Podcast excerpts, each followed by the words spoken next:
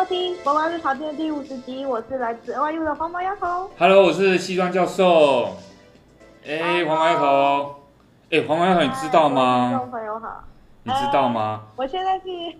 就是晚上九点，然后我觉得我精神状态非常的好，可能是因为是晚上的关系。对。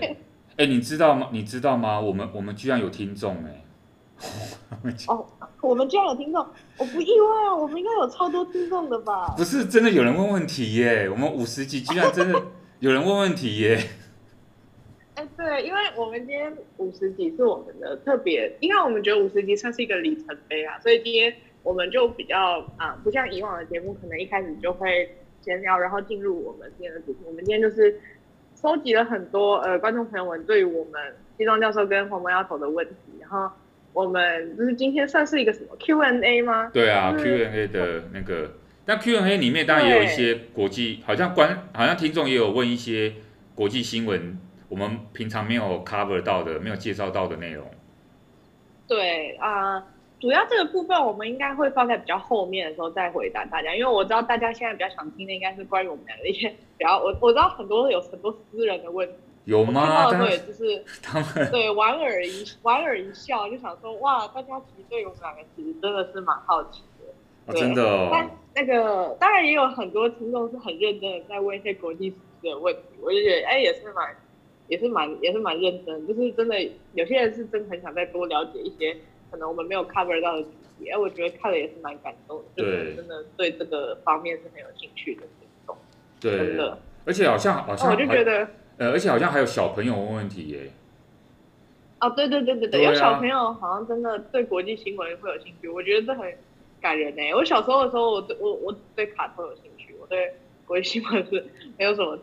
别的。哦，是哦。哎、欸，可是听说他们现在、啊、现在他们那种幼稚园还是国小，好像真的学校都会开始在讲一些国际上面的新闻，包括现在最热门的那个乌俄战争，好像。老师会多多少少提到这种，所以现现在小朋友早熟的那个年龄跟那个情况是超乎我们想象的。天哪，哎，所以表示现在小朋友受到的教育真的很，就是非常精英的教育。哎，我小时候真的是随便养，就是去学校就是吃点心啊，然后玩啊，然后睡觉啊。我也是哎，我都在那边跟邻居在那边玩玩昂啊飘啊，玩 玩什么，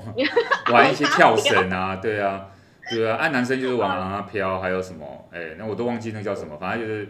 一些战斗陀螺吗？哎哎，我们我们我们我们那时候没有战斗陀螺，哎哎，我们可能有别的东西，对。只只有真的陀螺。哦我们是真的陀螺，对，是真的陀螺。他自己手卷那个线，然后自己打出去的那种。哎，你也你也知道战斗陀螺？有啊，我那个年代是玩战斗陀螺，真假的？就是玩。玩那个啊，还有还有一种，呃，反正就是就是以前小时候最常玩的就是那种豆片，我不知道我不知道大家知不知道，就是八零年代的小朋友应该会会玩的一个东西叫豆片，它就是它就是两它就是两个铝片，然后可能你一片我一片，然后它上面可能会有一些什么数码宝贝啊或者什么神奇宝贝的一个图案这样，然后怎么比豆片呢？就是可能我往前推一点，你往前推一点，然后我们看谁的豆片可以压住另一个人的豆片。哦，这个跟我们那个很像，对，对也是类似啊，跟阿阿飘那种很类似，对。对对对，就然后你把那个照片压上面，那那当然他那个对方输的话，他就要把他的照片送给你。哦，对对对对，这是这很像。但我以为战斗陀螺是现在小朋友才在玩的哎，我看那种呃，他因为他做的就比较精美，也是像你刚刚讲啊，每个陀螺它都有不同功能啊什么的。哦，我我在猜，应该是因为我们以前战斗陀螺是比较那种比较就塑胶一点。我觉得现在的小朋友的战斗陀螺是认真，非常有那种很多机关，还有非常多颜色。它甚至可能还有一个什么一个系列，然后战斗陀螺什么什么什么 N 系列，然后可能就有一一堆战斗陀螺。我我们以前就是只要稍微就是早餐店也，你知道早餐店会粘玩具在那个牛奶瓶上面，啊、那种的我们也可以叫战斗陀螺，就是很烂的那种塑胶图。对，所以我觉得。就是以前小朋友都随便养，那现在小朋友真的是真的当宝贝在养，连连现在的小朋友都会去看国际新闻，我还觉得蛮蛮蛮惊讶的。对啊，所以说哇，现在我们真的有时候都觉得自己赶赶不上朝代，然后那个年轻人他们越来越，呃，大学生也是啊，很多就觉得他们现在讲的一些东西，我们可能现在都听不懂。哎，对，真的，还有一些用语我也听不太懂。对啊，所以说，呃，不过还好，我觉得做这个节目就是可以接触很多很广的听众，从几岁啊，从五岁到六十五岁吧，而且反正就很广，真的，对，真的，哎，连这次收集的问题其实也都是蛮蛮蛮多的，就是然后那种分类很广，就是包含到我们两个人的一些什么个人比较私人的部分啊，到。呃，反正国际新闻这种比较大的，我觉得这是这次问题算是蛮多，也包罗万象。哎、欸，真的五花八门，真的。对，我就首先先帮，所以我就觉得，那我们就来互问，我就来提出一些观众朋友对于你的问题，然后我的问题就由你来问我好。啊，你要先问我，你要你要先问我。当然啦，就是哎，很多人很多人针对针对你，其实有提出好多。很有趣的问题，是哦，大部分都是集中在我现在要问的这一题啊，对你的 到底是什么？非常的有兴趣，他们就觉得说我，他们觉得你很会穿衣服，然后就有人想要问你说，啊，你是怎么去？就是你你平常都是穿西装上课吗？然后还有是会有什么其他 style 的打扮？谁帮你搭衣服？还是你自己搭？那你为什么会这样搭？哦，呃，这已经开始了吗？第一，第一题。对，这就是这就是他们所有的问题。就对于你这个人穿衣风格，他们就是就不知道你这个穿衣哲学是什么。哦，了解。我喜嗯，好像每个人不一样。我说所谓穿衣哲学，那当然好了。听众在问我的哈，那我好像我好像自己会觉得说，你可能要先了解自己，然后看看自己比较适合哪一类的衣服，然后这个包括你穿的舒不舒服啊，然后呃，而且还要看场合。你在场不同的场合可能会有不同的这个搭配，那呃比较不是说你去迁就那个衣服，或者是说一定要买什么样的昂贵的衣服，好，我我觉得这个不一定哈。当当然，我觉得哦，有时候这样说也不公平，有一些比较贵的衣服，呃，很多贵的衣服其实我看不懂他们在干嘛哈，他那个设计师的理念我看不懂哈。可是的确有一些比较品质比较好的衣服，它。背后背后，它一定有它一些道理啊，它可能有一些设计的一些东西。但是不不管怎么样，其实，呃，我觉得有时候价钱倒是其次，就是你你自己会去呃去看说自己穿什么样的那个你自己最舒服，拍照起来最好看。那我我觉得我自己好像就是透过一些呃尝试，因为我也透过一个尝试的过程，然后哎发觉说我有可能。呃，特别喜欢穿哪些衣服，甚至颜色，我我觉得我有时候颜色，我自己会不自觉，好像呃，对蓝色系的衣服特别多，就算是我的衬衫也是，我真的不知道为什么，但我我有点要避开，所以我后来有时候选衣服会有会避开我自己本来偏好颜色，可是最后你真的你真的呃呃每天或者时常会穿的挑的那几件衣服，你会发觉又会回到原来你那个偏好。机会这样，哦、我懂。对，哦、那可是我尽量会变化，我我尽量就是说，呃，有有时候会半强迫自己说，可能今天根据心情啊，根据外面的天气啊，或是呃根据场合，我会在颜色上面会做一些变换啊，或是那个装饰上面啊，会做一些变换。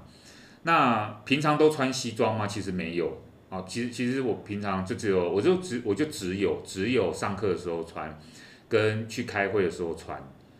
那而且穿西装不舒服，oh. 其实穿西装没有舒服的，穿西装有点像女生呃穿洋装啊，穿高跟鞋一样，它其实穿久了是不舒服。那为什么你要穿一个东西是不舒服的呢？我刚我刚不是讲说要穿舒服吗？可是因为像西装这个东西呢，它它的它的那个历史演进过程就有点要你表现 gentleman 嘛，对不对？要你表现优雅，所以你你穿西装的时候其实是动作无法太大的，因为它限制住了你的。活动的空间，那因为它有它的道理在嘛，那我觉得我当然也 OK，所以呃，我觉得是某一种程度，有些时候要必须忍受，因为你又想要你的穿起来很合很合身，或是看起来呃很很刚好，你知道那个那个服装上面是比较不会太大或什么的话，那好吧，我就有时候会迁就一下哈。那至于其他 style 的打扮的话，呃，我我好像早期是比较偏向美式风格，就是美式风格就是呃会，卡其裤吗？会，哎、欸，没有，卡其裤是一个，牛仔裤牛仔裤是一个，啊，像像之前会穿那个 AF 的那种，那个他们那种破掉牛仔裤啊，然后或者是穿衬衫，衬衫也会，不过他那种休闲衬衫那一种，啊，就有点美式风。你看，你看美式那个他们休闲风就是会简单的那种，简单的那种衬衫，然后呃下面可能是卡其或什么牛仔裤这样子。啊，这种我他们都穿的比较利落一点，然后颜色偏比较简约。对，所以我就我就很多不同形态，以前有很多不同形态休闲衬衫，呃，可是有一些东西我不穿，那当然就就是看我自己，呃，有一些材质啊或什么，我好像个人会有一些敏感，所以我有一些会不穿，所以我觉得完完全全就看自己这样子。那那你会有一个学习过程嘛？你你可能会有不同，透过一些资讯啊，然后去模仿啊，然后看。这些时尚的所谓时尚穿，你觉得穿的好看的人，他们怎么穿？那、嗯、好了，我就我就都是向学向谁学习的？很多哎、就是这些明星什么，你会稍微看啊，看一些杂志啊，看他们怎么搭配啊。但是但是很多时候有很多时候你不同意，你会你不会同意他们那个，你就会自己去消化嘛。因为你看，你好像你也是在做研究这样，你就做一个消化这样。可是说可是说实在，我我觉得归根究底。因为我我看那些时尚的时尚的这些名人，他们穿的那个，你有时候会不禁自己纳闷，会觉得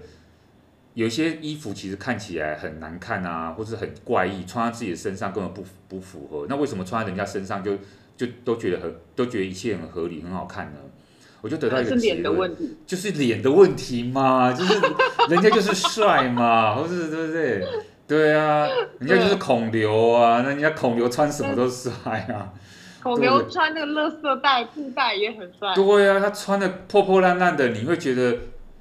他就是嘻哈嘛，就是流行。对啊，啊，我穿就像流浪汉，就是对不对？小瘪三。也不是，也还好，不。啊，也还好吗？对啊，你你长得也不差，好不好？哦，真的吗？所以就是，真的就是个脸的问题啊，身材的问题。所以，这我自己。我自己后来活到现在，我终于体悟了，确实原来，原来我穿在我身上跟穿在另一个人身上如此的。真的，我就得到这个结论。我想说啊，算了，反正就是照照镜子就好了，下次看。真的真的，我就会时常照镜子，嘿，然后去检讨自己，提醒自己。对对对，不要要求太高。好，谢谢啊，谢谢老师。对，这是我第一题问题。好。哦，好，那我第一题回答完了，那我现在该我问黄毛丫头了哈。我们听众，嗯，啊，我觉得我觉得这个这个这个这个不错啦。其实有几题是跟那个学习有关的。我先问第一题，跟这跟学习有关的那个哈，因为他想要问黄毛丫头为什么念政治系，好好好像你之前有一点回答过了，不过你可以再讲一次哦。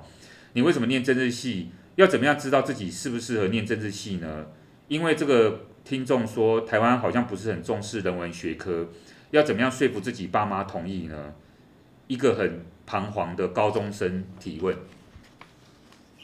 哦，嗯，啊，我觉得这是一个很好的问题，就是啊，可是我当初为什么会念政治系，是因为我那个时候高中的时候一直告诉自己，我就是要当外交官，因为我小时候就是对于那种可以去国外工作的工作的想象是很局限的，就是可能。我我觉得啦，就好像只有外交官是一个比较能够呃又体面，然后出去外面可能可以去很多国家，然后又可以帮助台湾的一个工作。所以我那个时候一直都觉得外交官算是我的第一个就是工作的志愿，这样我就希望我未来可以成为外交官。然后我那个时候就想说，哦，那要念什么样的科系才可以当外交官？那当然，其实现在念什么科系，你要去考考公职都没有任何问题啊。只是那个时候我的想象就是就跟大家讲的一样，就是比较局限。我就觉得说，嗯。那如果我要念，我要我要去当外交官，那我必须得念政治系。我就觉得我应该要去念政治系，因为毕毕竟政治系我们教的科目也确实都是，呃，公职人员会考的所有科目，所以就等于说你就进了一个，就是完完全全就是为了这个我这个职业去做一个训练这样，然后就进去了这样。那我要怎么知道自己适不适合念政治系？嗯，老实说，我觉得真的要进去才知道，因为我很多朋友可能对政治系。也是有他自己的想象，他就觉得说，哦，可能会教一些，比如说他可可能幻想会教一些，教你怎么去管理政府，教你去怎么管理这个社会，但其实真的没有，就是，呃，可能我们我们系就不是，我们系真的就是先跟你讲理论，就跟你讲政治哲学，然后跟你讲历史是怎么演进的，以至于为什么现在的呃现在的很多选举制度会怎么怎，然后会怎么变怎么变，然后它套用在现实世界中会造成什么样的影响？比如说，可能某些国家就特别容易选出呃怎么样的怎么样的候选人等等，他就是会告诉你一些比较可以实际应用在现实生活中的东西，可是不一定会教你去怎么成为一个政治人物。因为我很多朋友都会对政治系有一个想象，就是啊，你们老师都教你们选举吼，你们老师是不是跟你们讲怎么选立委哈？我就觉得说，就是大家对政治系真的是会有一个有一个他们自己的想象，但是其实政治系就真的是，他他他就真的是教你行政学，教你政治哲学，教你政治理论，然后教你民主制度，就是就是教你那些呃，可能你在看国际新闻的时候，你懂了之后，你会更去了解国际新闻的一些基底的这些知识这样。那我觉得台湾确实是没有到很重视人文学科，就我自己觉得在美国，嗯，就比较不会有这样的现象。就是比如说你念文科跟理科，虽然大家也知道说可能钱赚的会有差别，但是确实那个社会环境不会鼓励小朋友一定要，比如说你能念理科就念理科，我我是不觉得有这样的风气存在。但我觉得在台湾会，就是。感觉感觉大家都会希望自己的小孩子至少数学要好啊，或者是说英文要好啊，反正就是好像什么样的科目就一定要好这样，然后就不会强调说小朋友也就是可能选比较不会鼓励小朋友说，啊，你念文科也很好，我可以理解，因为他们因为在台湾很现实嘛，就是你如果念理科，你就很容易比较容易赚到比较多钱，这是这是真的，对，但但我觉得如果。要说服自己爸爸同意，首先你要对自己的人生可能要有一点规划，就可能你你真的要很清楚自己为什么要念某个科系。就比如说我有我有朋友是，他他那个时候就只想念正大，然后他就填了正大的的的哲学系，啊，他念的非常痛苦，就就是就是他就是为了他爸爸妈觉得那个校名很好听，然后他就因为他的分数没有办法到正大其他更高的系，那他就填了别的可能哲学系这样，那他可能。进去之后他就非常的痛苦，我就觉得那那这样，即便你父母同意，可你自己不快乐也也不是一个好的选项，反而是你自己很清楚说哦，我就是未来就是我真的对某某领域很有兴趣，我知道念什么样的科系可以帮助我以后成为这样类型的人才，所以我去念这个科系。我相信你你如果你有办法说服你父父母你的一个心路历程，我觉得通常父母就能够去比较同意说你你去念一个大家可能。普遍不看好，或是觉得说比较冷门的科系，对不对？所以是不是黄毛丫头，你的爸爸妈妈比较开明啊？所以你比较可以，我觉得听起来这个高中同学他可能父母亲不见得这么容易说服，所以他才会觉得说好像不知道沟通上面要怎么去改变这种社会刻板印象。呃，我觉得有可能，因为我家是真的比较开明，我家是完全不管小孩那种，就是。就比较民主，这样就小朋友想做任何选择都可以沟通讨论。所以我觉得，如果你父母是那种比较专制嘛，要这样讲，比较专制的类型，传统可能你可能对，你 你可能就得要真的比较软性的抗争，知道？就是你你想念那个科系，你可能就可以就可以呃跟他们说服，找很多资料去佐证说你念这个科系其实有很多出路啊，或者是心里真的很有热忱。就是我觉得你要比他们更，就可能不要这么硬碰硬，但是你你要找到一个方式是说服他们说你这个科技其实是有你的出路，然后举出很多例子给他，甚至你可能去自学一些，比如说你可以趁你，因为如果你是高中生，那你高三可能你考完学测之后你申请上这个科系，那你可能父母还是不同意之类的，那你可以趁你这段比较还没开学前这段时间，你去学一些跟你这个就是科系比较相关的知识，比如说你真的对。呃，比如说你真的对文学很有兴趣，那你就去上一些文学写作班，或者是你去上一些什么课程，去证明说你真的对这个方面很有兴趣，也可以顺便测试自己是不是真的只对这个科系，只是有一个凭空的刻板印象就选这样，其实你根本就不喜欢，然后进去才才会后悔这样。我觉得你可以就是在你空空窗的，就是没有还没有进入学校的这个假期吧，就是去多学一些跟你这个科系有关的事情。那。如果你后悔了，那你就知道说，你就不用等到进到学校才知道你很后悔，才在那边想要转系。你可以就在入学前就知道，哦，我选对或选错，然后我应该下一步要怎么做，比如说转系啊、双主修啊，去扭转你的其他的呃职涯规划的路这样。对，所以我觉得应该是这样说。有时候父母亲他也不见得都都不知道。我我我觉得我觉得有时候父母亲他是过来人，他可能会觉得你现在有兴趣。啊啊，你说不定一下又没兴趣了。就是有时候你要你变得你要证明给他看，不是一时兴兴趣跟一时兴趣 一时兴起是不一样哦。所以有时候父母亲是担心你又走错，又又浪费那个时间。所以呃，站在某一个角度来讲，父母亲其实他他过来人嘛，他提醒你，可能你今天你今天要下一个决定的时候，你要去证明，就是你真的是想好了，然后你对这个东西有了解了，你才去说你喜欢哦读什么什么那个，不然的话有时候也都跟着风向走，或者只是一时一时上面的那个好玩或什么，这个这个可能就不是很好的那个，对不对？对我我觉得是，虽然像我们练这么冷门的科系。呃，如果要说跟风，当然也不是跟风，但是反而是因为就是很冷门的科技，所以可能父母更没有办法理解说，那你念这个科系出来到底要干嘛？对啊，就是他们就会觉得说，那你们要当老师啊，你们要当教授啊，啊，你念政治系到底要干嘛？对，所以我觉得如果你，比如说你真的想要念像我们这种比较偏向冷门一点的科技的话，你真的要对自己的这个决定是，可能要有要真的去实践。看看自己是不是真的有兴趣，可以去做一些类似的，参加一些什么工作坊啊，或者是真的实际去你想念的那个系去，呃，有点像考察嘛，就是就去走走看看，对，或者去旁听，我觉得也都可以，就是随便进入台大，就随便去旁听他们一个你你有兴趣的系的那个课，对，一听你就知道你你也许真的喜不喜欢。对，没错，你先尝试啊，然后跟这些学校联络啊，觉得学校都有很多呃。那个老师或者是一些呃这些在学的这些同学，他们都很愿意帮忙，我觉得。对，好，那那应该这就是我的回答，但是希望这个有帮助到这个彷徨的高中生。对啊，好，那我们下一个问题啊。下一个问题呢，换我也来访问一个跟学习有关的问题，就是有人问，请问西装教授，你去过了英国、美国、德国留学，他就想问你说。你在跟当地人或者是学者在聊国际关系的时候，觉得最有趣跟最不同的地方在哪边？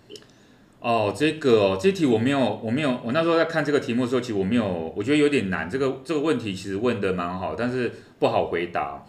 那有趣或我觉得应该是不同的地方啊，因为我那时候是那时候先去英国，后来才去美国，最后才去德国留学。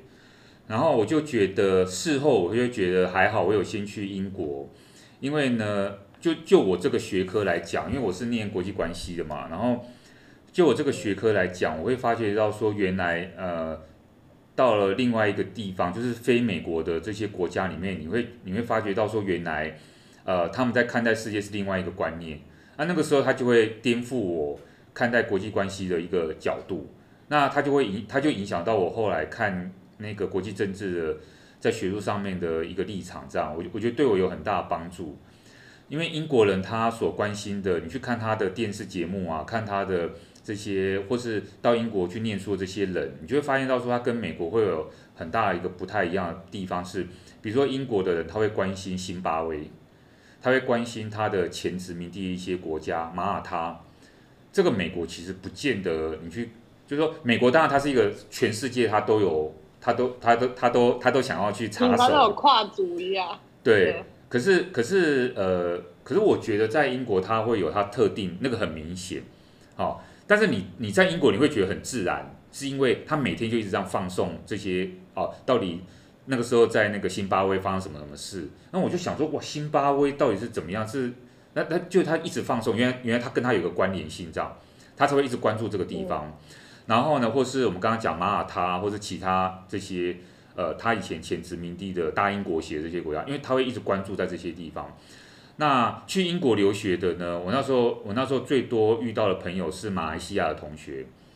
然后呢，我就问马来西亚说：“哎、嗯，你们你们你们你们国家毕业那个，你你们出国留学都是去哪里比较多？”他说：“当然是去英国啊。”他说：“他们毕业。”当然，就是一毕业就是要先去英国，回去回去比较先拿到英国学位，回去就很好找工作。那这跟我们不就是一样吗？我们一毕业就会想说要先去美国，因为从美国拿到学位回来，台湾会比较好拿找工作。所以他我那个那时候马来西亚的朋友这样讲，所以我就觉得哇，原来是就是有这样子一个差异，所以完完全全就是另外一套复制，那只是说他的那个。呃，对象不一样而已。一个是我们在台湾的对象，我们主要依赖对象是美国，然后在在英国，呃或呃在其他国家，它可能是主要依赖对象是英国啊，比如说包括新加坡啊、马来西亚这些跟英国有很很深渊源的人，他们都会以要去英国为主要的那个。所以说，就你你如果这样讲，就没有本质上面英国比较好，或是美国比较比较好这这个问题，对不对哈？那学术上面更是这样。学术上面，我去上课的时候，那英国人他们，因为我那时候一开始是去北爱，那北爱它里面当然教材里面就会有他们自己关注的政治的部分。那即便是那种比较呃大众的课，就是说它不是专门教北爱政治的课，它是比较大众的课，比如说国际关系的导读或什么类似这种很大众的。诶，他在选教材的时候呢，也会以英国学者的作品为主。那你会说这个又怎么样？有啊，这个有很大的差别，是因为英国学者他所写的这个东西比较历史取向，所以说他们英他们在用英文描述的时候呢，加上他们英英式书写的方式，就会变得很复杂。然后呢，没有像美国是走那种简约，呃，straightforward 的那种比较直接的路线。所以你在看文章的时候，就会发现到说，英国人他讲事情他是会绕来绕去的，然后呢，那个美国美国人很不走这一套，那他就会影响到你写作的风格，因为你到底要写英英国的风格还是怎么样，啊，这就会影响到你这个写作作品会不会被期刊那个接受的问题。那更不用讲这些英国学者他们在看世界的方法，他们就有一套，他们叫做英国学派。那英国学派看世界的方法就是。把国际社会当作把国际政治啊当作国际社会在看待，可是美国不是，美国呢，他把国际的政治当作国际体系在看待，所以这时候就有两个差别啊，什么叫做社会，什么叫做体系？因为社会是包括人和人怎么样接触所共同建立的很多的不同的规范规则，我们要遵守，可是体系不是，体系是在讲一个结构，然后这个结构怎么样去让呃每一个国家都是。呃，生来都是自私自利啊。我们简单来讲是这个样子，诶，所以美国人看事情的方式是用体系在看，然后英国人他们是在用这种呃所谓的呃社会外交外交这种呃这种什么呃这种协商这种机制在看这种东西，所以光是英美就不一样，差蛮多的。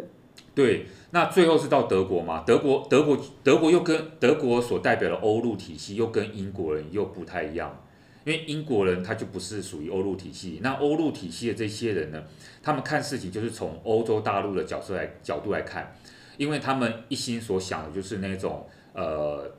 欧洲联盟的思想这样的，他们一心所想到的是说呃有一个比较呃，比如说德国人最最喜欢讲就是说呃怎么样实践民主的精神是要沟通，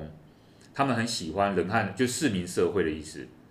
呃，所以他们在看待看待国际关系的时候，他们就更强调沟通的这个问题。所以有一个很有名的德国学者叫做哈伯马斯，这个人他就影响了很多呃德国学术界的这些人，他们就会一直不断用哈伯哈伯马斯的那些什么什么思想去理解说啊，我们怎么样透过呃言语来去改变这个社会。那这个会跟英国啊跟那个美国又有点不太一样，知道？嗯，你说这个是，因为很多人可能就想说，英国也算是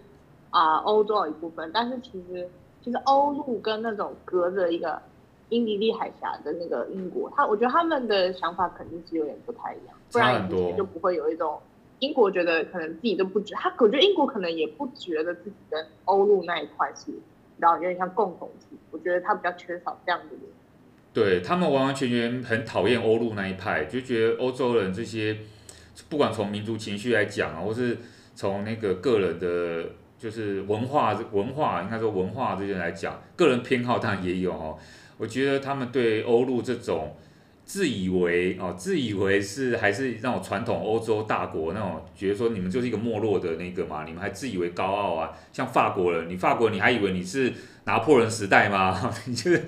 对啊，你看那个姿态那么高。那英国他有让英国人的骄傲嘛，对不对？所以说，我觉得他们对欧陆的那一套，那更不用讲，他们现在对欧盟这个体系，觉得说这个体系根本就是失败的啊，不是很成功的一个一个产品嘛，我们这样讲。那英国人对啊，英国人都已经脱了，他觉得跟你就完全没有关联的。要要做生意可以啊，大家就是照做生意的规则来嘛。那那那对，那就有不同的那个想法。嗯，确实。那这个就是观众朋友对于就是西装教授一个非常，我觉得非常非常非常非常 deep 的一个问题。我觉得这个问题真的，但我觉得还蛮值得讨论的、啊。这个这个算是也是跟国关有点关系啊，就是也是在问你对于这三个地方你有选择的经验，你觉得有什么特别的？对啊，不同吧。所以说当地的人啊，当地的学者就会有这个特性。我觉得就是那当然，当然，我觉得美美国人是好相处的，其实就是在在个人层次上面啊，美国人是好相处的。那英国人是比较比较狡。呃，比较不能说阴险，但是英国人，你有时候他，呃，英国英国英国学者、英国老师，有时候你会不是很知道他真正用意，因为他不他不太直接。我觉得美国人好相处的好处就是这样，他们很直接大方，他们会在电梯里面跟你打招呼，问你今天好不好，他们会在路上称赞你穿的很好看。英国人没有啦，英国人不走这个，英国人就你知道会比较比较保守一点，比较。呃，跟你客客气气的，可是呃，他是不是真心对你那个不不知道哦？那德国人又是另外，德国人就很像中国人。我个人认为德国人很像受过儒家训练的人，他们你就觉得说他们很严肃，没错。可是呃，你真的如果跟他很熟的话，他们其实是对你都是很很直接的。你今天做错事情，他也是直直接跟你呃，他就是很真心，他是他他会讲话比较直。好，这个可能跟儒家不一样哦。可是就是说，他讲话比较直，呃，他会在乎一些礼貌性的东西。我觉得他有点在乎一些一些不知道，呃，有一些他们有一些规范，他会在乎这种礼貌。我个个人觉得是礼仪礼貌问题。可是他又他又不像英国人那样啊，他就很直这样，那又很严肃啊，所以说呃，好像跟德国人相处起来，反而你会。比较习惯嘛，因为你本来就是在，对你本来就在亚洲这种比较压抑的 压抑的环境，那个你到德国就不觉得它有多那个多多多恐怖或什么这样。结果反而是德国让你觉得嗯好有亲切感。亲切感也没有也好像也没有到亲切感，德国人是真的很严肃，呃，所以说嗯，但我不是说一般人一一一般人当然都是非常 nice。好，对我们这些外来的人，因为因为我们外来的人可以进到德国去，已经经过审核。其实是德国人他在对这些外来去那边工作的人，他本来就有一个有一个审核，所以他们会对我们比较客气，因为他知道说我们已经被审核过，这样我们是在这边可能呃比较呃，比如我是去念念书嘛，那呃可是他可是你如果我是说如果是学者这些的话，我觉得他们比较起来是比较跟。美国跟英国人来讲，他是很很严肃的，嗯，嗯。对，他比较，熟，他就会跟你非常直接。他嗯，或者说讨论事情的时候，或是你跟他相处久了，他他会有一个，也不是说距离感，但是我觉得，呃，我觉得相对比较严肃，你应该这样说，这可能要亲自体会才比较知道。嗯，真的，我人生还没有跟德国人相处过，这可能要等我未来跟德国人相处过才会知道。对，我还记得，我我我就突然想到一个例子，因为我还记得我有一次，呃，因为我我我硕士虽然在北爱念啊，但是那时候我因为我的老师指导老师是以前在牛津教书，所以呢，我就因为他推荐，我就到牛津去那个用他们图书馆啊，我就整个暑假在牛津写我的论文这样，然后呢，我就我就租屋嘛。然后那时候租屋的时候，我就遇到一对跟我合住的是德国来的兄妹，他们在牛津大学念法律系。哦，那个哥哥真的很严格，就是我上洗手间什么那个都有规定的，就是我觉得就是很不轻松。我跟他们住在一起，我根本就是因为我都已经算是还蛮还蛮自律的人了。然后那个那那些德国人，我真的是觉得也也不好相处，就是也不太会笑。啊，或者他们的笑点，你也不知道在笑，他们那个笑点又是另外一个，然后他会很严肃的跟你讲，因为那时候我还记得他在跟我介绍，那时候费德勒刚出道，刚是明日之星，他们那时候在看温布顿，然后他在跟我介绍那个规则，哦，对，然后我就我就从他的态度里面就就就是他好像在教书的感觉，他不是在跟我讨聊天，他就在跟我教说哦，费德勒怎么样啊，他这个这网球规则怎么样。然后呢，他就很细节部分呢，他就跟我讲，然后包括我的生活起居那个，因为我要跟他们合住，他就跟我说，你要跟我们合住的话，有一些东西要遵守什么之类。他不是房东哦，他只是一个租屋的客人，他是大学。他跟你不是平等的吗？对啊，他只是一个租屋的牛津学生，然后他跟我讲哦，这个洗手间我们要怎么分配，然后那个什么要怎么弄，早上时间我们都是几点用那个洗手间，那看怎么样，我们大家怎么样，他就会他要讲的很细这样子，那我就会感受到哎、欸、那个压力，对。我那我就很自律了啊！你这样跟他们生活不会觉得很更压抑吗？啊，不过算了，反正我都是在念自己的书。我那时候自己已经那个要写论文，我都已经压力大到我没有时间去管跟人的相处问题了。我就想，好吧，我就我就避开他们，有时候就我就所以跟他们互动就比较少了啦。我就是都是关在房间或者图书馆上面看东西、写东西这样。哦，所以其实也没有什么接触可以的。对对。OK，好，哎，该我了哈，我们这题就这样哦，该我。我看下一个黄毛丫头的问题是，啊，不然我问一个比较轻松的，好了。他说，呃，听到之前黄毛丫头分享对感情的看法，觉得很有感触。呃，这个听众说，我今年暑假要去美国读书，男友会留在台湾，心里一直觉得这样应该也是走不下去。男友觉得待在台湾很好，不能理解为什么要出国。想请问黄毛丫头对远距恋爱的看法，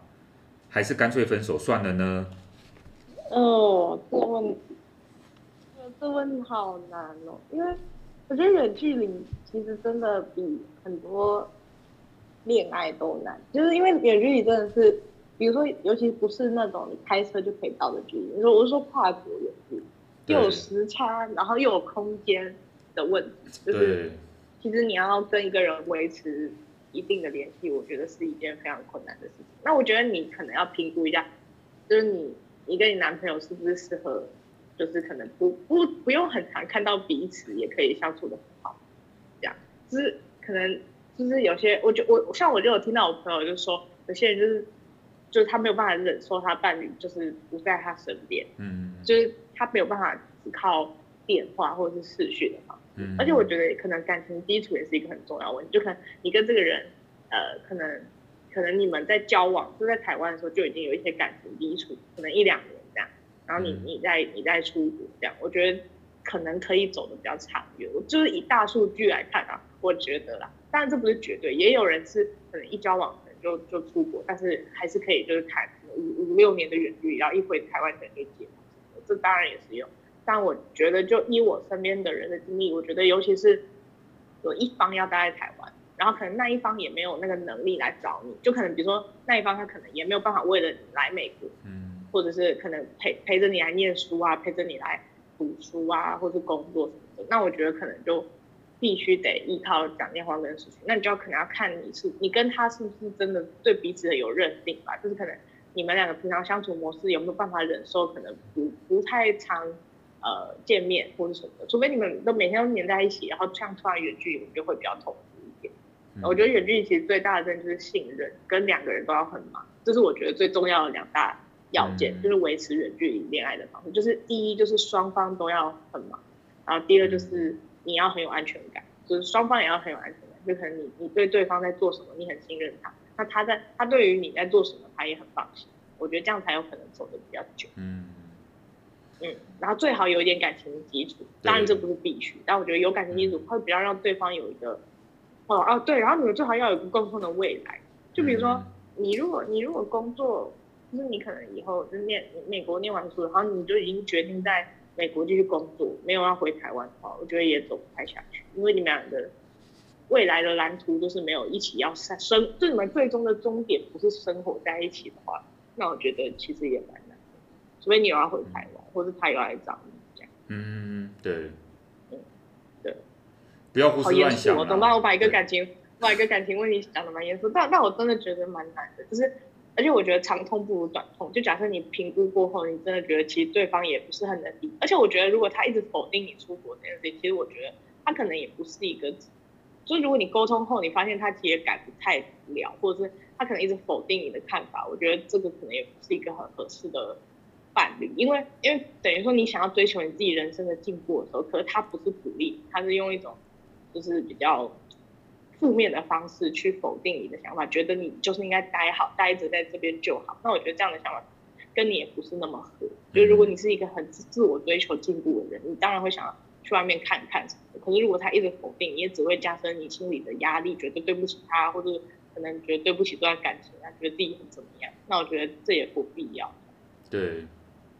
我是我是不知道这个听众他们男生跟女生差距怎么样。不过通常通常就经验法则来讲，女如果是同一个年龄的话，女生通常都是会比男生成熟一些。然后像遇到这种比较看起来是感情的事情的时候，女生通常会比较理性的去思考这个东西，反而有时候反而是男生比较幼稚，比较没办法去克服这个这个问题。我我个人好像是这样觉得。那所以的确，我刚刚也讲到说，不要，其实很多时候就是双方不要胡思乱想。那而且你从你从你从长远来看，这个东西真的是，也不是说过来的人经验，就是说。这个 我觉得顺其自然，因为你会在一起就是会在一起。如果这个因为这样子，大家其实感觉并没有呃能够继续下去，那不会在一起就是不会在一起。我觉我觉得这也没有什么可惜，因为你就是你就因为这样子不会在一起，那你可能中间认识新的朋友，那说不定二十年之后你们又在一起，不一定，对不对？说不定二十年。哎，真的，你你怎么知道你不是大 S？对啊，电话号码没换，哎，他在一起了。但没有在一起也 OK，因为他曾经，你跟他曾经有一个很不错的记忆，或是怎么样。但你可能遇到新的人，另外一个人可能更适合你去另外一个阶段。那我觉得每个人这个人生就是这样，就是说实在，就是不同阶段会认识不同的人。那这个人你很难说他一定要陪陪你到多，对不对？到到一到一辈子，有时候对你来讲还不见是个好事，对不对？嗯，那老师，你相信有些人是，比如说跟，就可能，比如说，如果对方他提出说啊，不然算了，我们先短暂分手。那等到比如说你念两年硕士，就比如说好，女方这样给你，或是男，比如说你是女生，然后男方这样跟你讲，他跟你讲说，哦，那不然我们就先分手，因为我受不了你不在我身边。对。那不然我们两个先分手，然后两年后等你回来台湾，我们两个，我我再重新就是追求你。可是这段时间我们可不可以先不要断联络？如果以这样的方式，你觉得这是？可行的，还是你觉得这有点太？我觉得这是可行的，啊，只是说，只是说这个双方他也要一个成熟度，因为因为可行是说我们现在旁旁观者这样觉得这是一个很理性的做法，啊，我们也觉得这个也很很合逻辑，很有道理这样。那可是就先分手？对啊，就是我们要先我们大家先各忙各的，那我们还是可以当我们还是可以保持联系，或是其实你很忙，搞不好你也没时间，因为有有时差嘛。所以你也没办法跟我真的是很快，我我今天简讯给你，或是赖你，你马上就可以读，那没关没关系，我们就是就是暂时先分手，所谓分手嘛，或者怎么样，看你用什么名词来形容。那等到等到之后，如果我们真的还有缘，我们真的很适合在一起，其实很快两年之后或者怎么样，我们又会那个。那如果两年之后，两年中间发生变化，那也没办法。啊，当事人，那你觉得这样子，没办法那个，对，这样子先分手的必要性在哪里？我的意思说就是，比如说两年后，那那为什么不是一方就等另一方？为什么要？就比如为什么会有人希望是以先分手，然后之后两年后再在一起？所以说，我觉得这个好像是有点形式上啊，就是你要你要称呼他是分手也好，或者说你是称呼我们没有分，我们没有分手，但是我们我们事实上我们必须要隔离开，我们还是会有关心问候。那当然。其实也是形式上是分手了嘛，那实际上，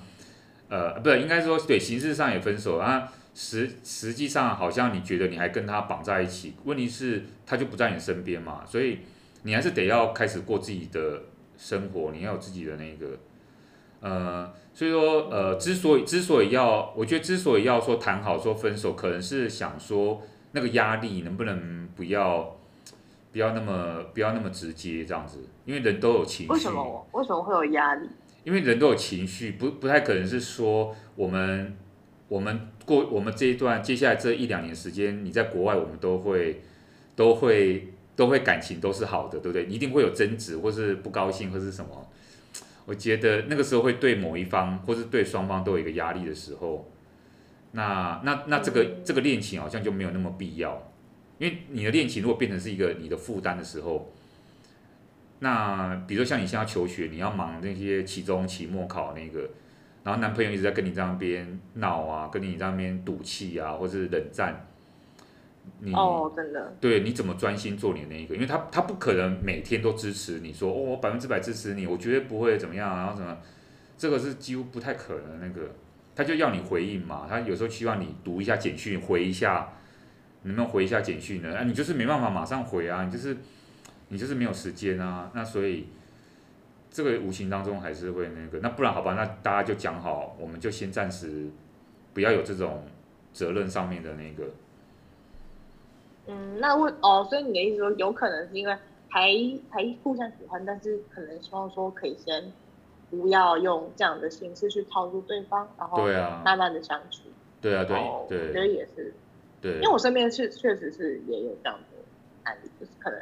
呃，就可能有先协议说，那不然就先暂时分开。可是当然两年后，呃，他们两个如果有再继续再，比如说联络或什么的，其实我觉得。如果感情都还在，其实说真的，真的生活在一起，然后再在一起，也不是没有可能。对，因为交往还是必须要有接触，说实在的啊，所以说，然后，所以老师你也不相信远距离，你没有，你觉得你没有办法靠靠讲电话维持一个恋情？呃，我是有办法，这这啊，你可以啊，我可以，我可以，我可以，我可以。你只靠讲电话，就是但是哎，但是这是另外一个故事，不好讲。我才发现啊，但是就是过往的故事啊。对，但我我个我个人经验是，并没有，并没有到呃，就是说我个人经验好像没有没有不好的那个，就是我没有我我我我不是说我没有不是 这是为什么讲？就是哎，完了结巴太结巴。对对对，就我师母在听。没事没事。所以说，所以说，呃，但我哎，我也不知道了，我知道这个，对。但我说，我现在事后这样回过头来看，我觉得可能双方可以理性的、理性的来讨论这个东西啊，不要把这个东西看那么严重。哦。对。你说分手，分手不是不是有多严重的事啊？因为，对啊，就像我刚刚讲啊，那个谁知道又很适合的话，终究还是会在一起或怎么样。哦，你相信这种绕一圈还是会再在一起？还是有，我觉得好像身边有遇过，有人是，有人也是这样。当然，那个那个东西是很少的，那个那个那个几率是比较少的。什么？你突然跟你国小同学，哎，遇到又觉得哇，他真的好适合。那个好像电视剧里面会有这样。好吧，他长得很帅或长得很漂亮，那可能这个就没话讲哦。那可是呃，可是通常还通常这种还是比较少，是没错啦。只是我们有各种可能性嘛，所以。也不用说把自己绑在一个很既定的价值里面，是是不用这样的。嗯，那那不然那不然就紧接着这个这个爱情故事，不然就有观众想问一下老师跟师母的爱情故事，不然老师把简短什么？哪一题啊？有这题吗？你是看错了？有，哦有。有吗？有，请分享老师跟师母的爱情故事。哦哦是是，来来来来，哎，就是我们帮我们请师母出来讲，口号口号给他这样子，口号给师母，对对对，他他讲的，那我们先听听从，先听听从男方的看法有有版本嘛。可是这个要这个这个就是从何说说起呢？那个不过因为我跟我跟他认识是呃是我的那个一个硕专班的学生介绍的。可是我那个硕专班的学生呢，并没有上过真的上过我的课，他就是第一第一堂课好像听了，后来不知道因为什么原因，他就没有修我那堂课。哎，好像是应该这样，还是我那个是一个演讲的课，忘记了，反正就来听。那呃，他不知道为什么，他可能他他就问我说是不是单身啊什么之类，然后后来我就说那时候是，然后他就他就过了一。过了一两个礼拜嘛，我详细的时间多久？我现在真的没，那脑子不好。然后他就寄了，他就说他就寄一张照片给我，他说这是他的好朋友。然后那张照片是一个很可爱的女生，她呃，好吧，也很漂亮哈，不是不是不止可爱哈，我们要强调一下，可爱又漂亮女生，她就是她在做甜点。呃，他自己做甜点哦，就是有一个那个打蛋的，好像打蛋打面粉那个那个，他在一个工作，就是在搅拌一些面糊的。对对对对，然后他就很开心的展示他的那个，就一个这个女生的照片，然后他说这是他的朋友，然后也是单身，然后想说那个介绍给我这样，这样。天哪！对，那我就看了照片之后呢，我就想说，天哪，这么漂亮可爱的女孩子。我怎么配得上？是不是？我就想说啊，我就想说，那我就回，我又回我的回我这个学生，我说谢谢他这样子。那呃，就是说我忘记我大概讲什么，我可能我好像也不是马上回他，因为我当下可能也不知道怎么回比较好，然后我也在忙，所以呢，我就的确有思考了一下子，然后就有回复他，然后我就说，那呃，就说认识当朋友认识应该是就是很好，我我我们我我觉得我觉得不用好像很刻意啦，我觉得就是大家可以先因为。因为照片是一回事，那实际上是怎么样的人，谁知道，对不对？好，那所以说，对，而且而且对方也没看过我啊，那那呃，人家也要挑我这样，所以说我觉得，哎，不然我们就是，呃，要就就我就我觉得我就说我可以跟他联系，然后呢，那看我们我再约他找时间出来，大家喝个东西或什么这样。所以说过了一段时间哈，啊，为什么过一段时间我真的也搞不清楚？但你师母事后常常都会讲这个，他就说。他就说，我当时当时就是没意思，就是所以说就是很久之后才联系这样的。他就觉得那个，因为因为我这个群友跟你师母讲这个事情，那师母可能就想说，后中间都没有联系，应该是啊，这个人可能就觉得呃，大家没没有必要接触这样哈。那嗯，他觉得你就客套说啊，会联络啊。对对对，他觉得我是客套人，其实我不是客套人，所以我我如果会会做，我就会真的去做，只是那我会去。我会想比较多那个时间点，呃，哎，不过不过我就呃，你你也知道嘛，我 就是我之前我们系上有个老师，然后有时候他是我学长嘛，我就跟他讨论，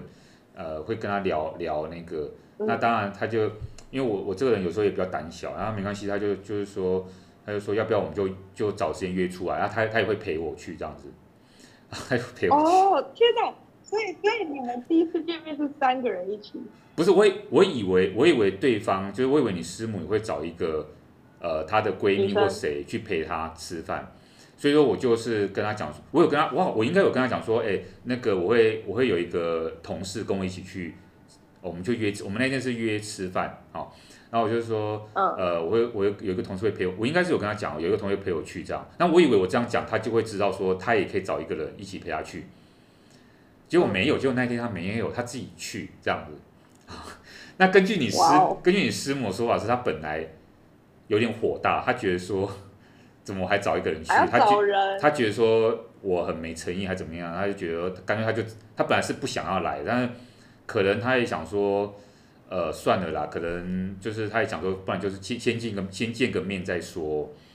然后结果我们就去了，然后你也知道说那个呃。我就是我这个同事，他就会爱爱问东问西，所以他当场也惹火你师傅。然后我当场几乎，哦、我当场几乎也没没讲话。对，所以说我事我事后有跟他赔罪，事后就说啊，不好意思，我这个同事就是 讲一些很不得体的话，然后那个，然后所以我我私私下再约他出来另外一次。对，然后哎，后来就是就比较就比较慢慢熟这样子。啊，不过也也经过一段时间的联系，因为我们我那段时间也很忙，然后还有去美国做访问学者，那所以说，嗯，就是呃，就是我我觉得有一段时间就是大家就，我觉得就先就是我想说多了互相了解，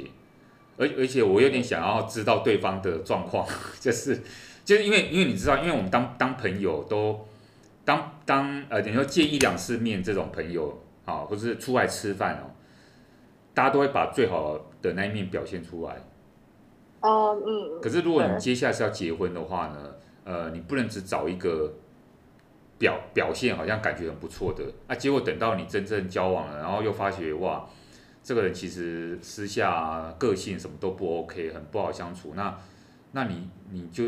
你这个成本你又要分手，然后又怎么样？然后就哇，又要就很麻烦这样哈。所以说就是有好像有有我我们有一段时间都没有，就是没有，就是我也没有主动表态什么，就是我们就是呃都会固定约他吃饭或是干嘛干嘛干嘛，但是就是没有都会有保持一个，就好像就是一个朋友的那个状态这样，嗯，这样。嗯。哎，到后来的契机是。后来就是觉得她真的是蛮不错的女生，然后呃，我就跟她聊天也都蛮开心啊，然后她也蛮有趣的，就晚上我讲一些事情，她都觉得她也会觉得，她也她也懂得我的那个笑点，然后就因为我有我有时候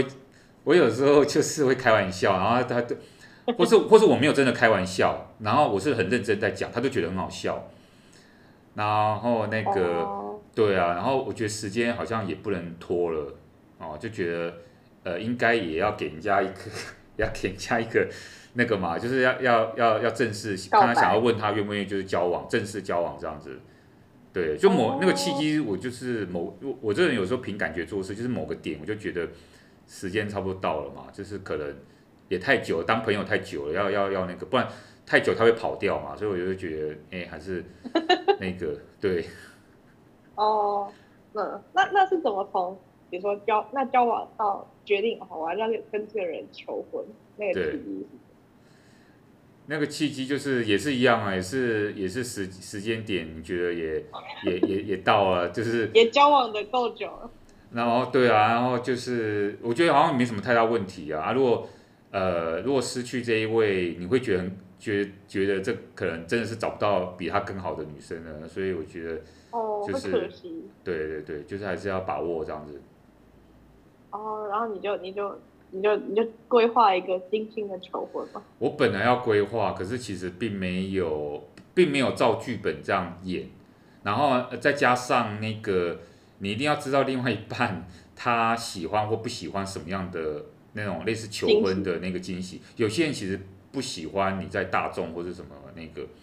不不喜不喜欢真的惊喜那个。那可是嗯，所以说我跟他的那个，我跟他我跟他那个求婚反而是相反。我们是先到那个旧金山登记，因为那时候我去旧金山开会，所以我就顺便跟他去。然后呢，我们是，我们是已经决定要结婚，我我们是在国外结婚的，我们是在旧金山。我们去旧金山的市政府，它的 City Hall 很有名。我们去，我就先事先规划，因为那个要预定嘛，我就先在台湾预定的。然后到那边去办结婚，然后所以，我们我们那时候还有一个牧师，他是市政厅的一个牧师，帮我们证婚。然后那我们在市政厅很漂亮，所以旧金山的市政厅是很漂亮一个地方，所以很多人都是会去那边结婚。那我们就在那边拍那个我们的婚纱，那个就是简单的那个，我们就自己拍，我们自己带那个自拍的那个，就是有那个架子，我们就自己拍照。然后可是求婚是正式求婚是要回台湾的飞机上，我在飞机上跟他求婚的。可那时候有点一团乱，那所以不是很。不，你知道有刚好相反，我们不是先求再结，我们是先结再那个，再有一个仪式这样子。啊，那那那那你跟人他说要去旧金山结婚的时候，那那不是也就算是一个求婚吗？不算。就是我们有对啊，我们已经先有共识了，然后呢，呃，要要要结婚，然后当然双方父母亲也都已经都已经先先认识，然后先有先有。先有那个先有共识了这样子，对对，只是在台湾的那个婚礼，那个是很后面的事情。那所以说，呃呃，因为我这个人就是觉得说，在台湾，在台湾结婚这个是非常传统的嘛，这传统因为父母需要传统，那个我们就是依长辈的意思。可是我们两个都很很比较洋化，这样比较西洋一点。那所以既然都已经决定要在一起结婚，那那我们就我就说，我就我就我就我就先弄了旧金山这个，然后问他愿不愿意。那他他他就觉得诶蛮特殊的嘛，蛮蛮应该是这样吧。我应该我记忆是这样，我希望我不要记错。对，你不要害我，应该要害我会记错，会讲错。对不在听。对啊。他想说故事都不是这样。我问你说，哎，求婚有什么用什么梗嘛？就是有时候我问你，哎，所以因为他最近打算跟他另一半求婚，所以。就想说，那能不能问问看你说啊，求婚要用什么样的方式会比较？跟每你呃，我觉得每个因为每个人不一样，所以你可能你可能可以平常就就了解你另外一半他比较喜欢什么样的求婚的方式，或者是说结婚的方式，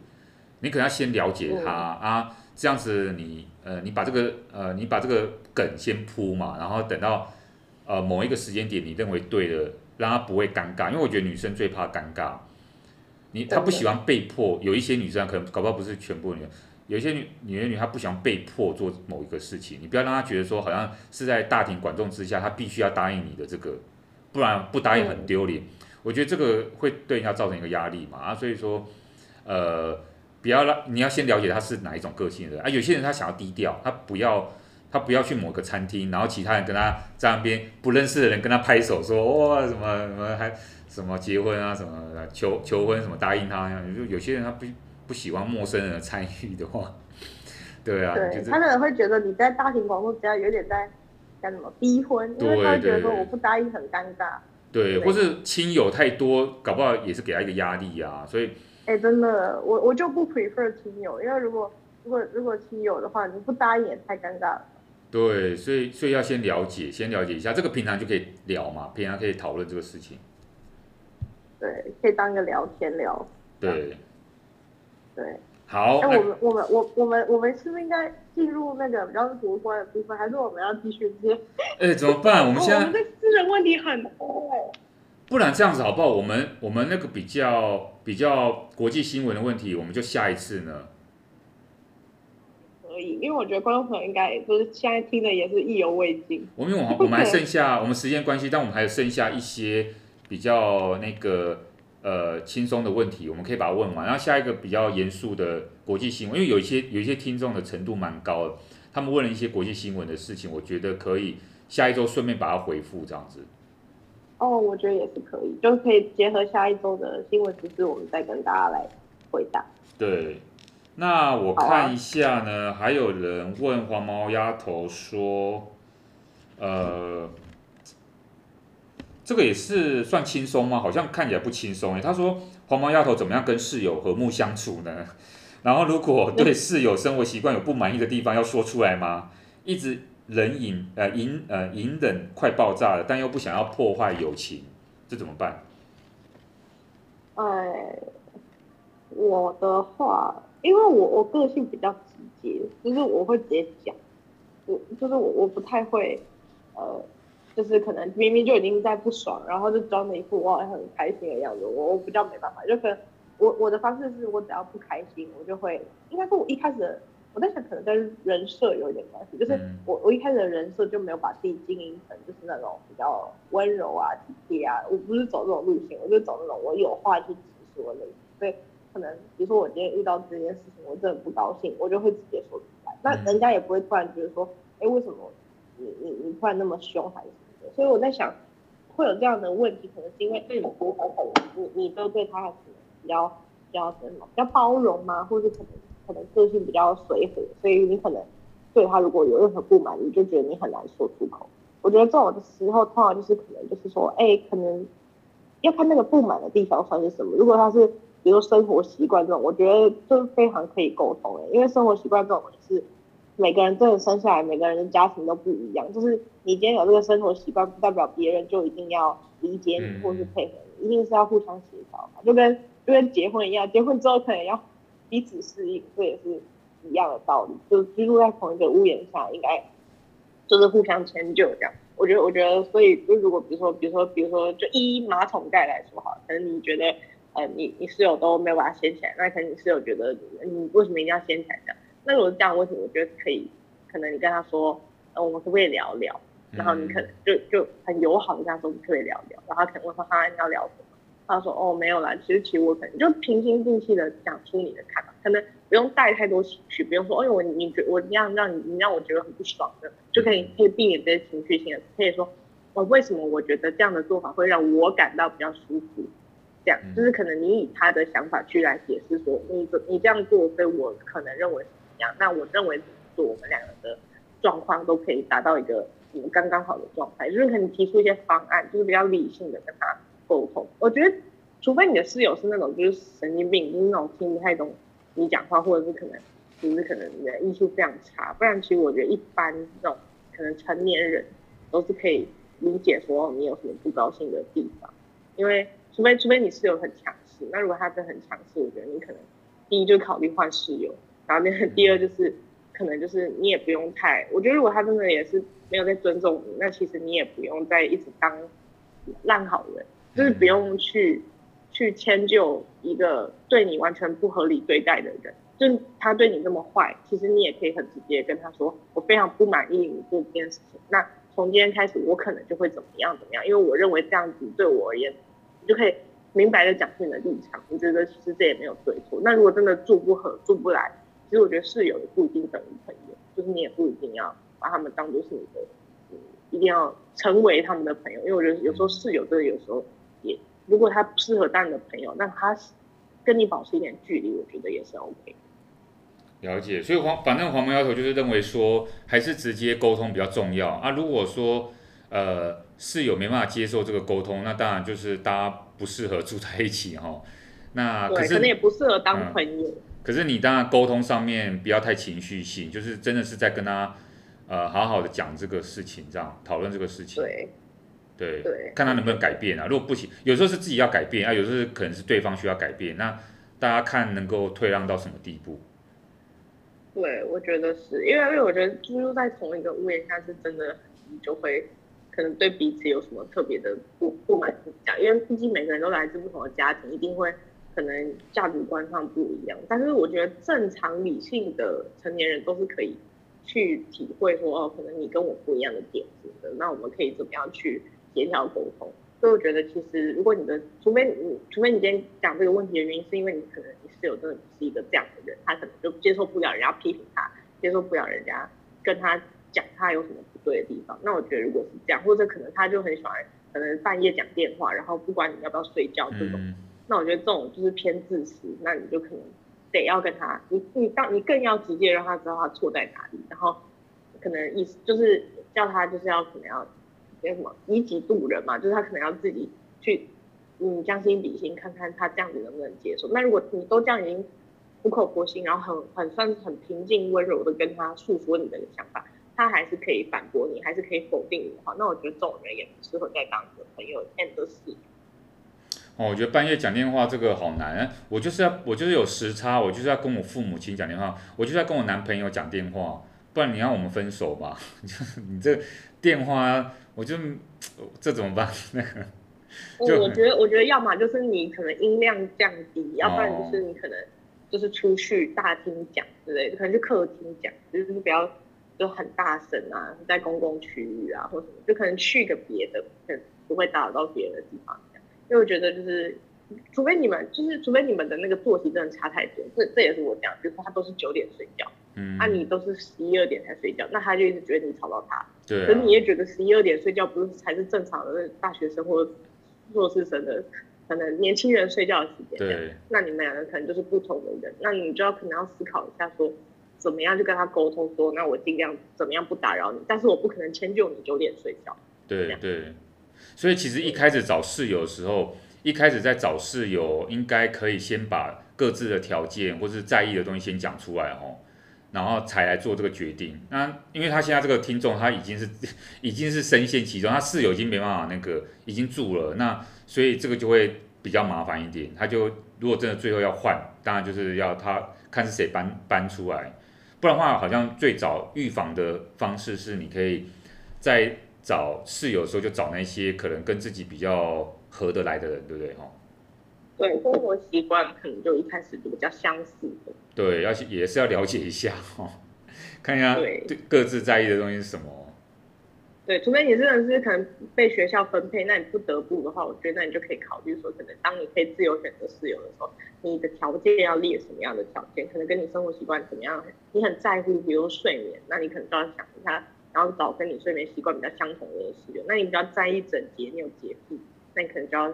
备注说你非常的洁癖，你希望可以在什么公共环境可以达到什么样的的状况，嗯、所以对方最好可以配合，那当然是最好。对，对，我觉得好。那对，这就是我们黄毛丫头回答听众的这个问题哈，室友的问题。好，那还有吗？我们觉得你觉得还有问题我们要来问的吗？嗯。我觉得也是有人问你说啊，你平常关于健身的这个部分，有人说那你有什么饮食的菜单吗？啊，平常吃什么？一周工就是会去运动个几天？什么时候开始热爱健身？老师，你有在热爱健身这件事？我好像没有，我好像不是热爱健身，我只是希望透过健身去达成，就是去避开我讨厌的事情，就是比如说避开我在照镜子的时候，看他觉得自己镜子里面的人就是看起来很讨人厌，这样。嗯，就是就是身材方面，我想说不要不要大肚啊，不要感觉搞得自己跟什么一样这样子，所以好像健身变成是一个工具，它不是因为我，你说我，嗯，就是，诶，要怎么要怎么讲啊？当然当然当然，这看你怎么定义热爱，对不对？就是，当然我还是我我我如果完完全全都对他都很讨厌的话，我当然不可能就持续做下去啊。如果说他真的让我觉得很不舒服的话，可是可能我好像那个我我在定义上面，我好像会觉得说，我今天去做这个做这个健身，而且在健身过程当中，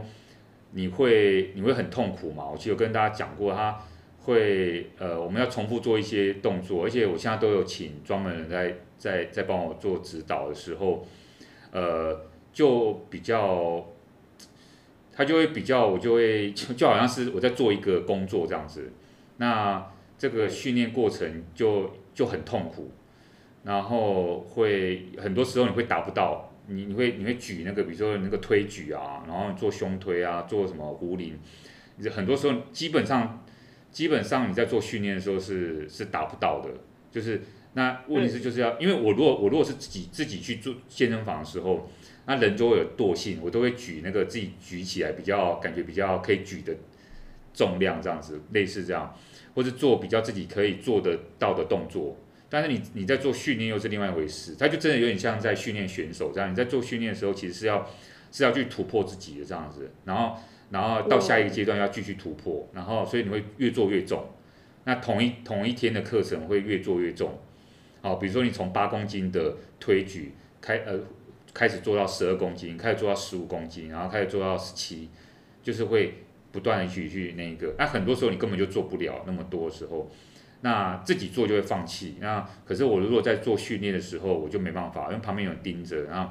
我就没有办法去做做放弃这样。那偷懒。对，所以我觉得就是好像也没有从什么时候哎、欸，大概。我我留我留学好几年之后，才开始慢慢有养成这个呃，不不能算习惯，我就开始接触这个运动。那有也有跑步嘛，然后也有也有在国外健身房。可是之前大部分都是自己去去去做这些器材的那一个。那所以说有有很长一段时间，我都是去健身房摸机摸机器这样子，都是其他人摸，所以就没有成效啊，哈，所以就觉得那个。后来，后来觉得这样做了好几年下来，哎，怎么都都没有都没有那个成效的时候，你就觉得很沮丧。那只好开始去想很多方法去做改善，改善哈。那那包括包括呃找教练啊，包括可找教练也找了，也也也不是每个都 OK。然后还有包括呃饮食，当然也是也是其中一个。可是后来发现，都说饮食要真的非常非常节制。因为我刚开始自己以为的饮食节制也也没有成，也没有很成功，它就是一个一般啊，一般维持现状的方式。可是如果你真的要到一个比较嗯更专业一点的那个时候，它那个饮食的那个就会很很复杂，很你要你你就要忍受那个 很多甜食都不能吃这样子啊，所以对啊，所以所以我觉得它有一个比较漫长的过程。但但是但是如果大家大家大家纯粹想要运动跟健康的话，其实呃现在大家就可以做起这样哦。那呃只要你自己有空的时间，你就可以去做这些运动的这个东西。那只是不要受伤，不要做一些危险的动作，因为有些危险比较所谓危险的动作，或是举很重的这些东西，它都必须要你先要有一些专业知识，然后呃旁边要有人看，呃免得你自己受伤。不然你你受伤有时候很难恢复这样子，那这个可能就是我觉得大家如果要纯粹健康的话，哦，就就都可以做啊，平常就可以做这样。哎，我这样有回答到问题吗？啊，还有一个，我觉得有啦，就是就反正就是其实就是要吃的非常健康啊。如果有什么爱吃的东西，最好少吃，因为都不健康。对，几乎都是少吃，或者几乎就不要就不能吃了，就是。偶尔，假假如说，假如说，因为有有一有一派有一些人的理论是这样子，就是，呃，我们刚刚讲那样子，就是完完全全很节制。但是还有另外一派的，就是说有一些人情况不一样，是，呃，有人的运动量很大。好，比如说你是你是韩韩国那个明星 Rain，好，你的运动量很大，好，你每天健身两次，或是你每天都有运动的话，那其实你的消耗的那个热量已经足够你去。呃，弥补了你其实你去吃那些可乐啊、珍珠奶茶啊，或是一些不营养食物的那个，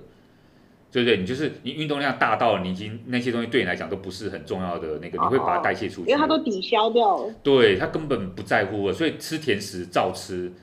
因为你运动量很大的人。真。对。那、啊、如果你并不是运动量那么够大的人的话，当然吃甜食它就很难去消耗出去、代谢出去的话，那当然甜食、淀粉这些就会比较麻烦，你知道吗。你觉得？我觉得看个人情况。哦，也是吧，也是。确实，我觉得健身其实不是一个，不是一个干什么，不是一个很轻松的过程。如果要认真健身的话。对啊，我觉得很多时候练一练，我就觉得好累哦。然后我都也是要做重复的动作啊，然后呃，要越做越做越重。然后我想说，我都傻眼了。那个教练要我做到。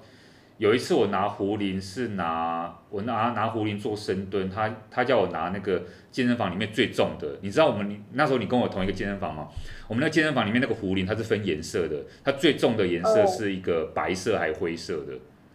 那个好像是接近五十公斤这样。然后他要我去拿，他说他说叫我去拿那个，他就是我拿拿拿最最后结束前，他叫我去拿某一个颜色壶铃，就是那个最最重的那个。我在想说，是有在跟我开玩笑吗？没有，他没有在开玩笑，他就是你就是去拿过来，然后开始做。所以我就是想说，我就是突破自己，对啊。你真的可以啊！我对我后来可以是没错，只是做次数没办法跟呃前面的次数比啊。对。嗯嗯，这个很厉害，表示说那个教那个那个教练他确实有看出你的。才能，他想要让我试试看。对，对，对你真的已经可以试试看举这个重量，他才会让你举。对，其实很多，当然我我我我上课也比较对自己要求比较多一点啊，所以我的教练可能也会觉得他也会有压力。我教练，因为我常常我常常就拿一些那个人家六块肌或什么那个那个韩星的图给他看，说哇，或者或者我上次就拿那个蝙蝠侠那个 Robert Pattinson 那个给他看。然后他就有时候他就我不是我不是说我不是说他有时候已读不回嘛，然后没有我现场跟他讨论的时候，他就会他有时候就会他就会说这个就是要训练量啊，对啊，嗯，就是就是可以啦，但要很努力很努力。对对对，他就会觉得说我就是照我就是我就是我我现在应该，他就会觉得说我现在已经做的应该是够了，他只是说我要达到什么地步，而且他常常他常常说那些拍电影的。或是那些韩星，他是拍照那一刻练得很好，可他可能很多，他可能他只要不继续练，因为他这个是要每天那个，他只要不继续练，他马上就会变成大肚子，他就是就是很快就会恢复恢复原状了。啊，这种东西没什么好羡慕，因为因为我如果我如果今天跟他讲说，我明天要去拍 GQ，或者我一个礼一个月啊，不要说明天，我一个月之后要去拍 GQ，他是有办法帮我练成跟那个韩星一样。可是问题是那那样你要很密集呀、啊，你就是那一个月很密集。问题是你你是要过一辈子的，就是你是要那一刻拍照好看而已，还是你到底是要长期？你是要长期都要这样吗？如果你要长期的话，你就不能间断。啊，如果你只是为了拍照的话，很简单，我就是一两个礼拜我就可以把你训练成那个样子。嗯，对啊，确实。所以是啦，因为你 你不可能人生一直都维持着六块肌在生活。对啊，那个真的是要那个要很大，我觉得就是人那个这个人一定要有很大的耐力，很呃恒心这样讲。我不知道我有没有啦，我觉得就是我现在就是我现在尽量不要受伤就好了。我自己这样觉得。追求一个健康跟身材紧致就即可。对啊对啊，我们现在是我们现在是这样子来的那个。要问要要对要问你最后一个问题了吗？哈，哦，我觉得可以，我觉得可以再问我最后一个问题。好，因为有人问你交男朋友事情，不过你好像刚刚已经讲过类似的哈。那我觉得他是还有另外一个人是问比较，看你是要一起回答还是你就是回答第二个问题哦，就是说呃有一个硕士生他要阅读很多 paper，自己试过很多方法阅读，然后还是觉得负担很重，很多时候想要放弃。他想要问你说，有什么方法可以，呃，读书方法可以有效的大量阅读啊？如果你在求学过程当中遇到挫折，你都会怎么办？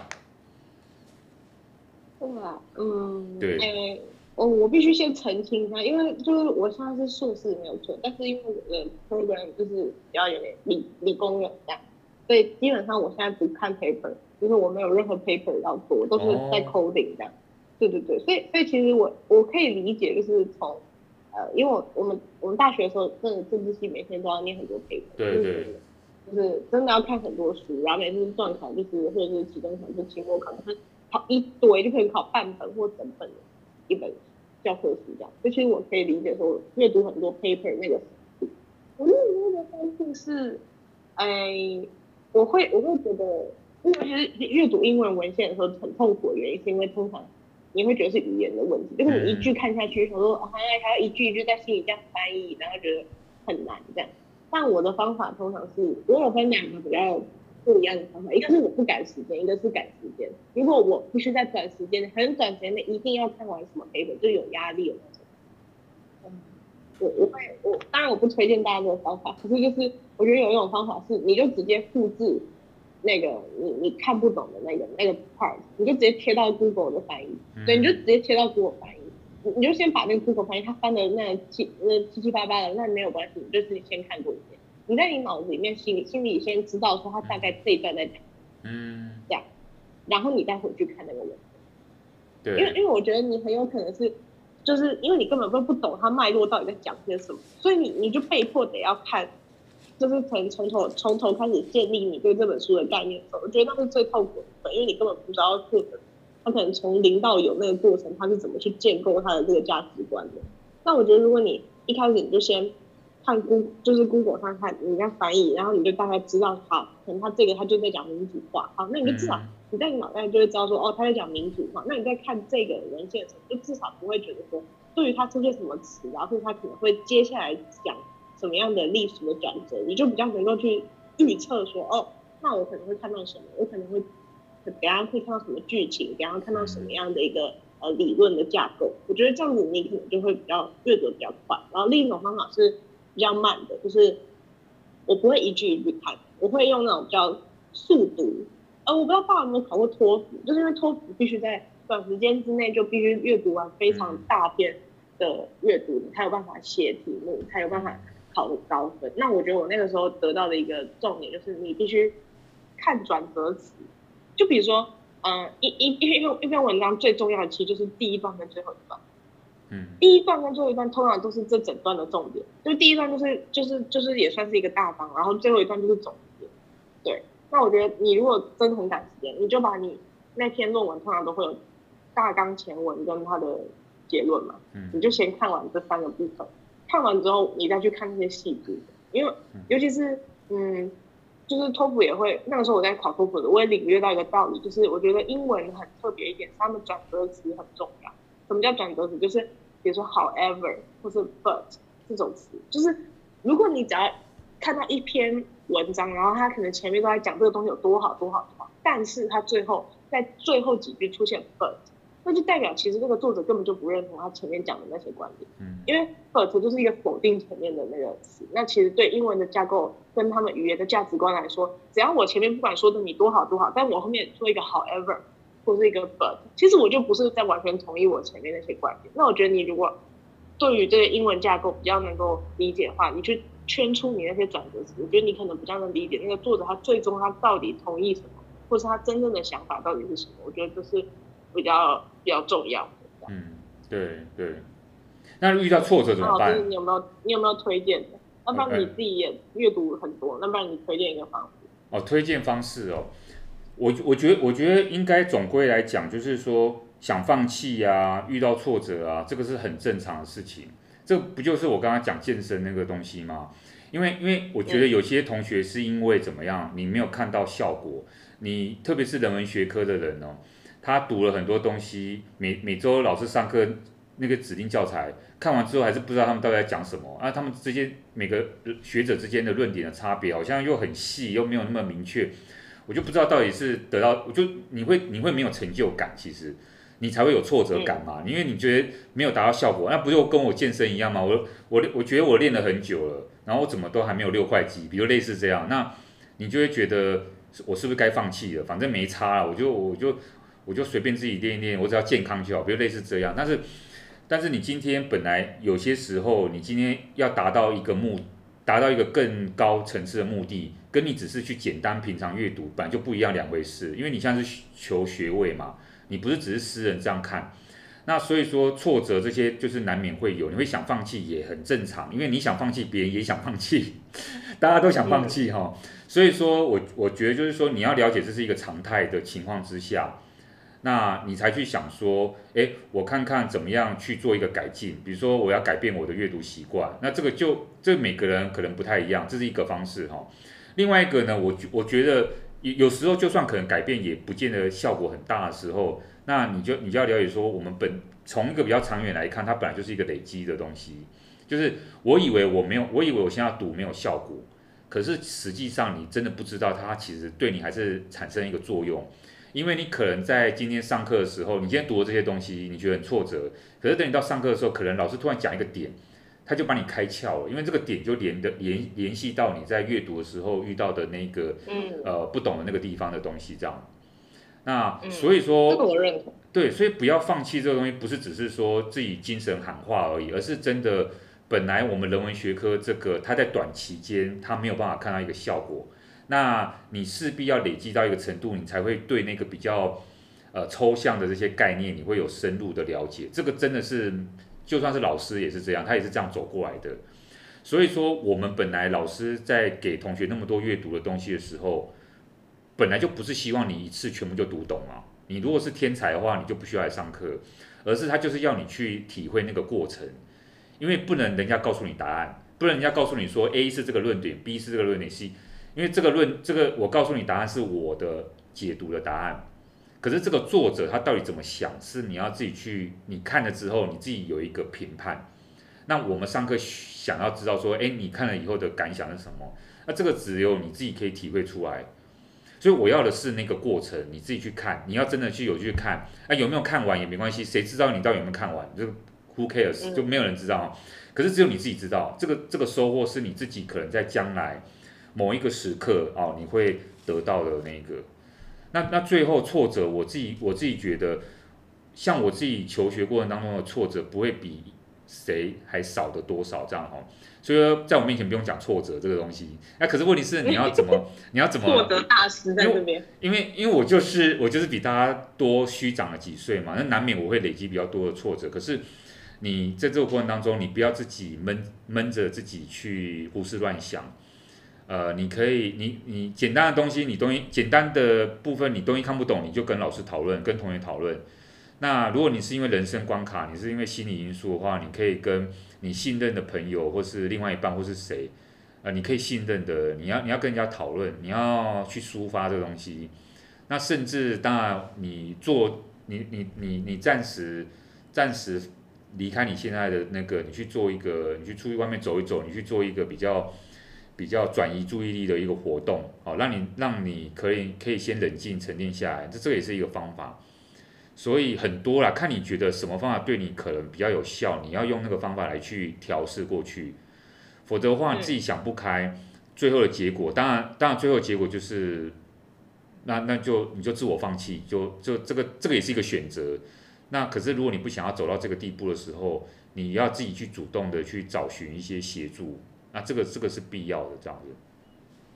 嗯嗯嗯，我也觉得，就是我觉得求学过程会有很多。挫折跟超级正常，就是虽然我们可能我们两个看起来不太，可能我跟希望教授看起来都好像没啥特别烦恼，但其实呃我我有我之前在念那么多 paper 的时候，其实也会觉得真的蛮累的，就是有时候你你也会觉得说啊，为什么我觉得我上次才看的这篇 paper，我已经快忘记他到底在讲，对，就是可能你你真的超认真在念哦，真的超认真。但是你可能念完了，你你又忘记了当初你到底看了什么，你没有办法一字一句，或者是你没有办法很很清楚的归纳出你到底看了什么。但是真的会在可能某一天某一月，就可能突然有一个学者，或者你听一个演讲，他可能突然讲到什么，哎，你觉得其实这个概念我知道，或者可能其实这个概念我听过，但是虽然我不记得在哪一篇文献，具体是哪个作者他写了些什么，但是我我居然能够比一般的人更。更快理解现在这个人正在讲这个东西，那可能就是一些无形的，你还没有办法现在就体会到他回馈给你的这些，嗯，这些这些算什么知识吧？就是他在未来可能会在某个时刻让你发现说，其实你真的有读进去，只是你没有发现。对，对。所以以上，好好好好好正向的一个结尾哦。这个 ending 是不错啊。所以说，我们以上当然是截取一些呃听众的问题啊，还有一些问题可能要留待下一次来回答听众，因为我们今天大超时，我们今天录了一个小时，目前是一个小时又三十分钟了，所以大超时。对啊，我们真的是就是有问必答，有问必答，有问必答。我们还是想要那个拉拉，就是拉拢一下我们的听众哦，希望他们能够继续留在我们的节目里面，因为我们接下来是呃，他们有兴趣，还是以后的节目里面还是可以发问这样子。对对对，就是如果要就是各就听众今天听了我们的 Q&A，还是觉得啊，对我们还是会有一些好奇什么的，当然也欢迎就继续在我们的。粉专呢，像 FB 跟 IG 跟我们继续互动下去。那如果我们下一次又有 Q&A，那就很有可能你你留言的这些问题就会被我们收录进下一次的 Q&A 大收集里面，这样，那我们就会再好好的回答大家。因为我们我们我们两个是蛮有问必的必答啦，并没有特别逃避什么特别的问题，所以就是观众朋友你问的问题通常也会就是被回答到，不用太担心。对对。然后也希望就是今天。对，然后希望今天五十集的 Q&A 就是让观众朋友觉得，哎，有更了解我们两个人，对，就是很不管是私事方面还是这个 我们的价值观想法，然后可能我们回答的也不一定真的很符合你的状况，因为可能你可能就是可能观众朋友的问题也不一定是很具体的嘛，那我们可能就是回答大范围，我们觉得如果是我们我们会怎么做这样，对对对。那如果就是你听了啊，你觉得你有一点收获的话，也欢迎就是就是留言让我们知道这样，然后我们会非常的开心，然后也很期待下次 Q&A 再看到更多有关于我们的呃有趣的问题的。对，那关于国关方面的问题，因为我们时间已经就是大超时，就今天这一集真的是一个就是 Q&A 大大大收集这样，所以其实嗯、呃、目前是。这一集是没有办法去再去回答到国关方面的一些问题，那我们会把这些问题呢，当然留待到下一集，也就是国关热炒店第五十一集，我们再来为观众朋友做一个解答。那很多观众朋友问了一些非常高 level 的一些就是问题，那我们也非常的嗯非常的赞叹这样，那我们到时候再好好的回答你们这样。那今天第五十集的国关热炒店呢，也差不多到这边告一个段落喽。那祝福观众朋友们呢。呃，就是因为我知道台湾最近疫情是真的有一点严重，那希望大家也不要太害怕，然后做好自己的防疫，然后好好的生活，然后身体健康喽。那我跟老师呢也在这边跟大家说拜拜喽，拜拜。拜拜。